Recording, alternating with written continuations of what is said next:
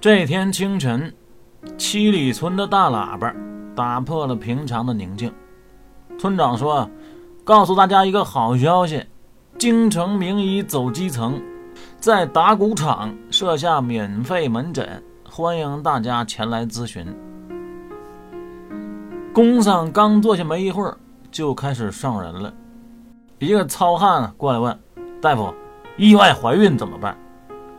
工商说。我建议你去大铁棍子医院找童主任，滚粗！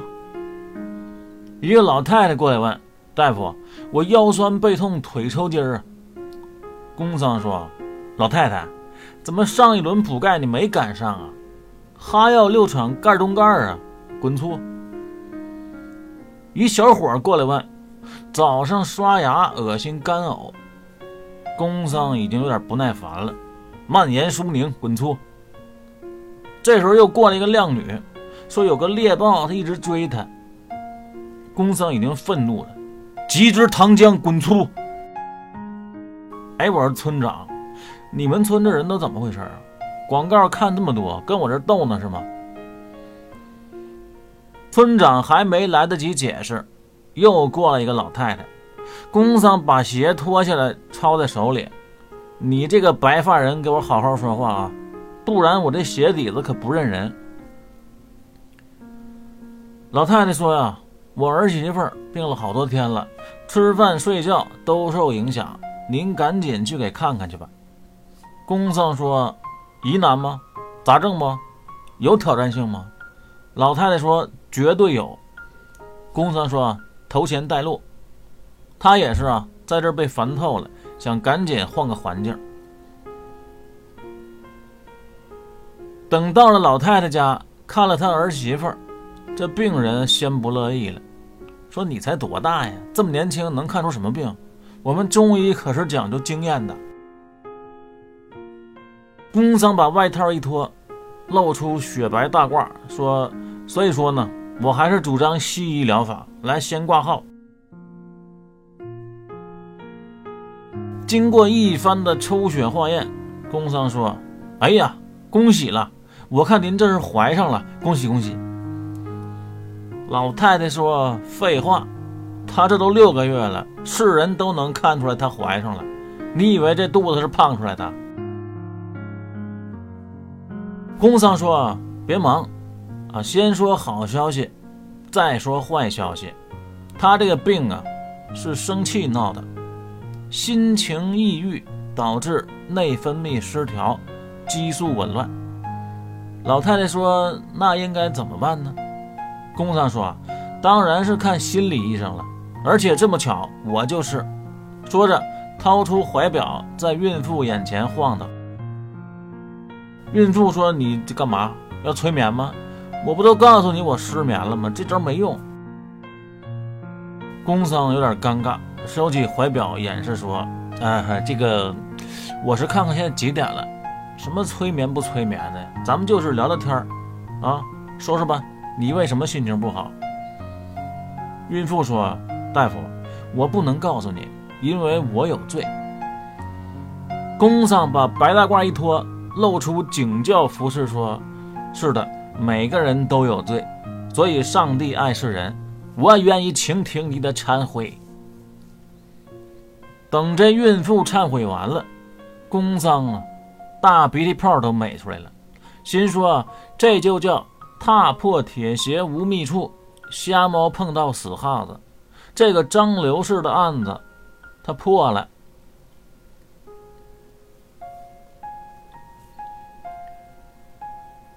基督山伯爵为了复仇维尔福，让其家破人亡、名誉扫地，设计了一条非常歹毒的连锁计。教唆维尔福的媳妇儿投毒，这女的喜欢钱，一心想让自己的孩子继承全部的财产，于是所有顺位继承人都在她的死亡名单上。基督山伯爵呢，在谈话间有意无意地给他传递出毒药知识，最终这个女的用氰化钾干掉了很多人。可惜呀，天网恢恢。事情败露，他带着儿子一块喝了药。维尔福饱受各种打击，最终神志不清，成为晚年欧阳锋。这种复仇故事吧，虽然是看着就图爽，可这段啊，看的还是让人不寒而栗，尤其是那对母子自尽的时候。那说到用毒的手段，我们中国人能甩他们几十条街，氰化钾又算得了什么？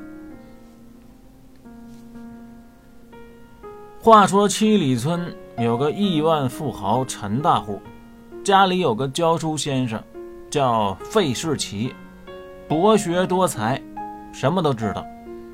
可是这人吧，他越有知识，就越谁也不服，喜欢和人较真儿。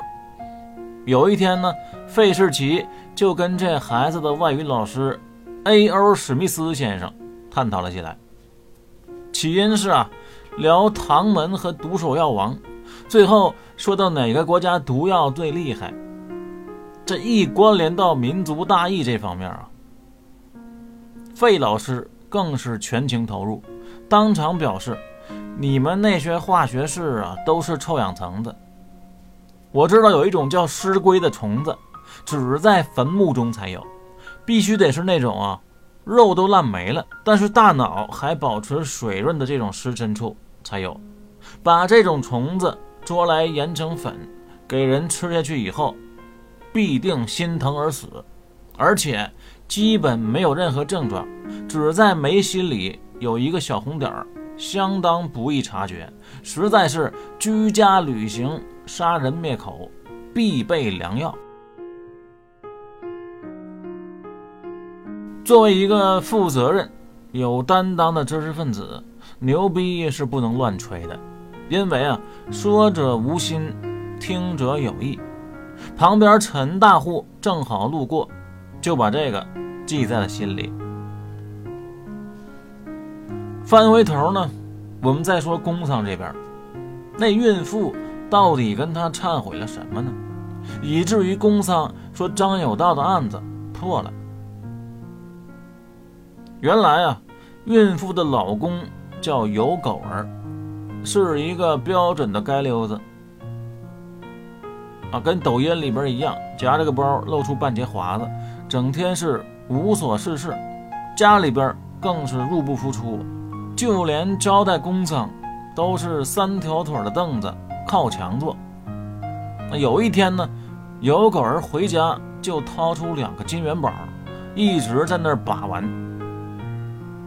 老娘和媳妇儿一看就懵了，这得犯多大的事儿啊？还不得满门抄斩呢？一个个是呼天抢地。这有狗儿就表示啊，这钱是好道来的，不用担心。这陈大户啊，托他办点小事，事成之后再给一部分生产资料，足足有六亩地。媳妇又问呢，让你办什么事儿啊？伤天害理吗？有狗儿说，当然伤天害理了，必须得伤天害理啊，不然哪能有这么多钱呢？陈大户和张有道他老婆有一腿，有一天呢，更被拿了现行，于是就想把张有道做掉，所以让我去啊，找一种叫尸龟的小虫，这玩意儿。长得像金头虫，尾巴也是金的，专在那死人坟里才有。亲娘嘞，任务艰巨呀！不过山高人为峰，我是越是艰险越向前，带上黑驴蹄子，连刨了十七座坟，终于让我找着这虫子了。这下呀，咱们发达了。他媳妇一听说你这是。协助杀人，早晚不等啊！有狗儿上去咣咣就给了两脚，转身就出去消费了。他这媳妇儿啊，这就坐下病了。据说张有道头七那天更是惊悚，棺材里不停的发出抓挠的声音，而且连锤了七通棺材板，把做法的和尚老道全给吓跑了。有狗儿的媳妇儿听说这个之后，就更加的害怕了。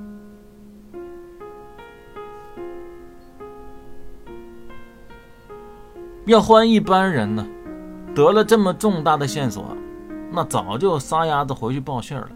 但是啊，宫桑心细，人也善，他一想，这有狗儿日后定了罪，那肯定是活不成了，留下一个老太太，外加一个孕妇，可怎么生活呢？就问呢，说陈大户不是答应给你们六亩地的生产资料吗？这事儿有合同吗？或者协议之类的？那当然是没有了。于是乎，工商现场就帮他们伪造了一份转让协议，说留着以后啊，他赖不了账。这才回到开封府，跟三黑一说，三黑也很兴奋，让工商啊先是吃着喝着，那边就给有狗儿发传票。带上堂来一问，这人说他不叫有狗儿，他说我叫 Hugo。